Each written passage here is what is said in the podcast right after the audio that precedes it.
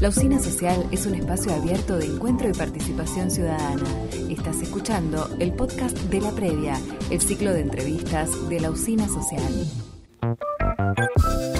Coti Soroquín es un cantautor argentino nacido en Rosario y conocido en América Latina y España. Estuvo conversando con Tomás Quintín Palma durante la cuarentena en la previa de la usina. ¿Cómo anda? Hola, Coti. Calculo que el músico tiene esto de tocar cada tres días, pero también tiene el momento de estar solo encerrado para componer un disco, porque vos, rodeado de gente, no puedes escribir, hacer melodías. eh, y la cuarentena eh, también te debe haber encontrado con, con vos mismo y sacaste una canción y veo que de alguna manera también la, la estás usando como una oportunidad para crear. Igual yo te digo, la verdad, en las giras y siempre, hace 20 años vengo girando, haciendo conciertos y siempre me hice tiempo. Tengo mis momentos de soledad también en las giras.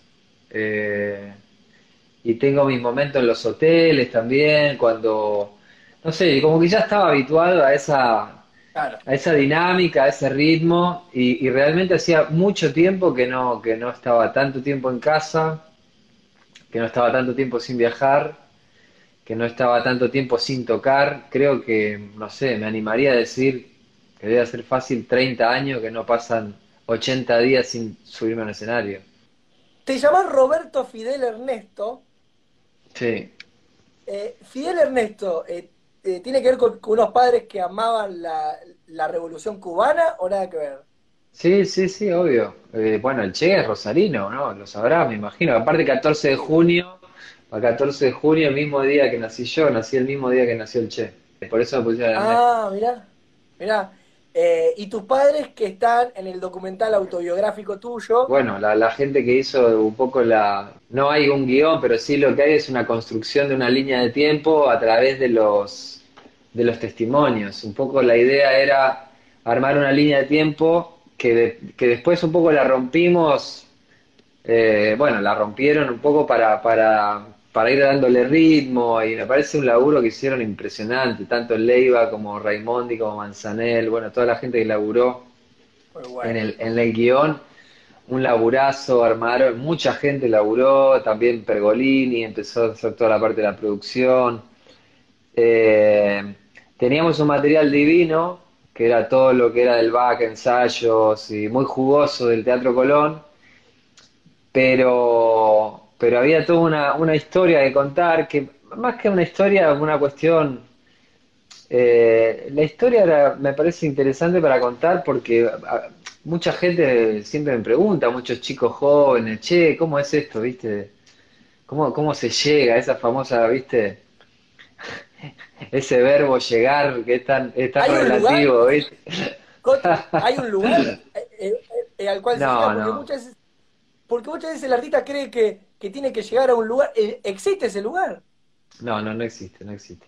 Y a medida que vas, que vas cumpliendo momentos, metas, no son, no sé si son metas, porque yo en el Teatro Colón no había soñado nunca tocar, que surgió, bueno, de, mucho laburo y de una, bueno, de posibilidades, pero no, no soñaba, no soñaba tocar ahí. Eh, como tampoco soñaba hacer giras por España, te digo la verdad, o sea, antes, un año antes de estar haciendo giras por España, digo, vendiendo 30.000 discos en España, ni lo, ni lo soñaba.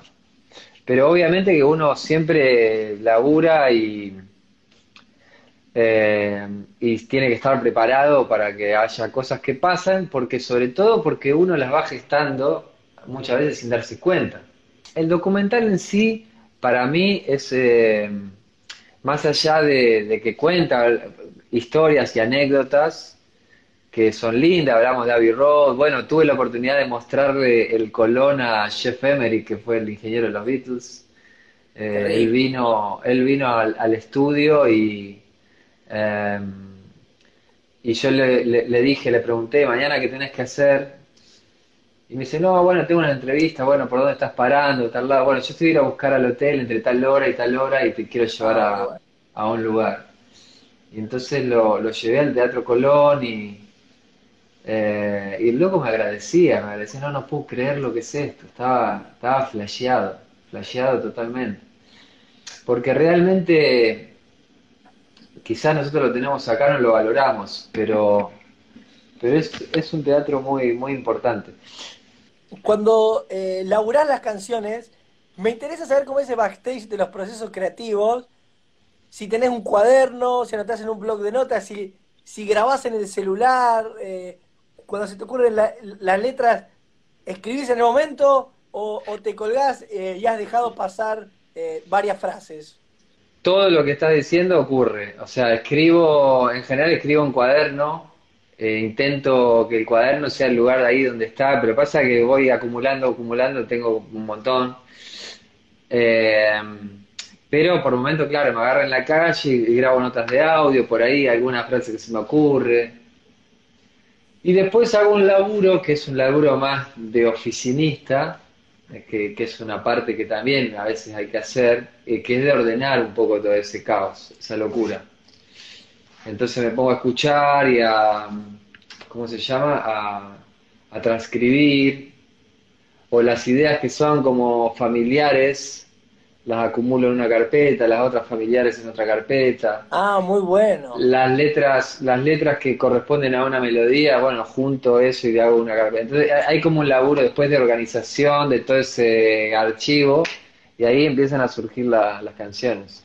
Cuando uno eh, eh, admira músicos, eh, Coti, viste que a veces están como en un lugar de, intocable, como, ¿cómo será este tipo? y demás una vez que entras en el juego, que ya empezás a conocer a todos, que vas a los eventos, tocas con uno, tocas con otro, eh, perdés como esa fascinación por las personas, se vuelven más humanas, o hay como algunas personas que, te han maravillado mucho y que realmente te, parece gente de otro planeta. Marta Minuji me parece de otro planeta. a Marta la conocí ahora hace poco, eh, yo admiraba su laburo, leí libros que ella escribió, bueno, eh, cosas. Y la conocí hace poco, me invitó hace poco a su, a su taller. En realidad me fascina más, tengo más fascinación por, por, por otro tipo de disciplina, por ahí no con los músicos, pero bueno, porque es así, cerrero cuchillo de palo, es un poco medio, medio, medio por ahí la cosa. Entonces por ahí admirás lo que no conoces, o por ejemplo el mundo el mundo del, fútbol a mí también me parece alucinante. los chicos, estoy, tengo muchos amigos futbolistas, bueno, el Fideo Di María, bueno, el Rosario, tengo dos grandes amigos, el Fideo y, Maxi. Son dos eh, grandes amigos de hablar casi todas las semanas. Bueno, con Maxi más todavía, pero... ¿Posta? Mirá. Sí, sí, somos muy, muy amigos, muy amigos. Nos, visitamos, eh, hemos veraneado juntos y y al Fideo cada tanto lo voy a visitar a París también. ¿Sentí que sos mejor en, tu oficio que hace 10 años? Sí, sin ninguna duda. Sí. A ver, en muchos aspectos. Eh, en otros aspectos intentás conservar aquello. Eh, lo que pasa es que con el pasar del tiempo y de los discos, eh, la visión no es la misma. No es ni mejor ni peor, no es la misma, pero el primer disco, todas las ideas, todos los temas entraban bien. En el segundo ya seleccionás un poquito más, en el tercero más, en el cuarto más y así. Porque decía, bueno, esta, canción ya la escribí. Esto ya lo hice. Entonces vamos por otra cosa o, o, tenés, tenés más presión artística, pero es lógico que así sea también. Coti, ¿hay alguna canción eh, que no sea tuya, que vos escuches y que te haya gustado eh, haberla compuesto, que vea, ¡oh! Mirá qué bueno, qué bueno hubiera sido hacer este tema, no sé, eh, uno que capaz, alguien que no sea contemporáneo. Eh. Muchísimo, muchísimo, muchísimo.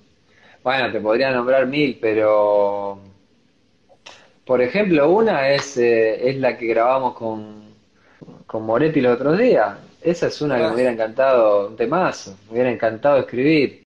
Después hay otra Sábados Blancos que me encanta de los tipitos.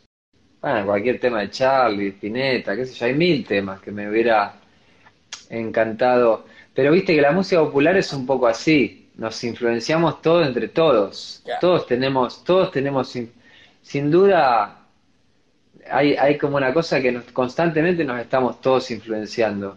si te pones eh, a leer entrevistas de los, los Beatles, ellos hablaban cómo recibían sus influencias de, de, Dylan o Dylan las influencias de ellos y los Beach Boys y los Beatles y bueno y todo eso por nombrar nombres conocidos pero lo mismo pasaba acá. Charlie y Spinetta eran estaban constantemente mutuamente influenciándose y picándose pero para bien digamos. Bueno Coti eh, todos acá están demandando que cantes o toques algo, pero eso ya es, es algo que no habíamos arreglado, así que eh, eh, podés no aceptarlo tranquilamente. Bueno, canto un estribillo. Me pongo a pensar, me pongo a reír, me hago me tengo que ir a ese lugar ese lugar donde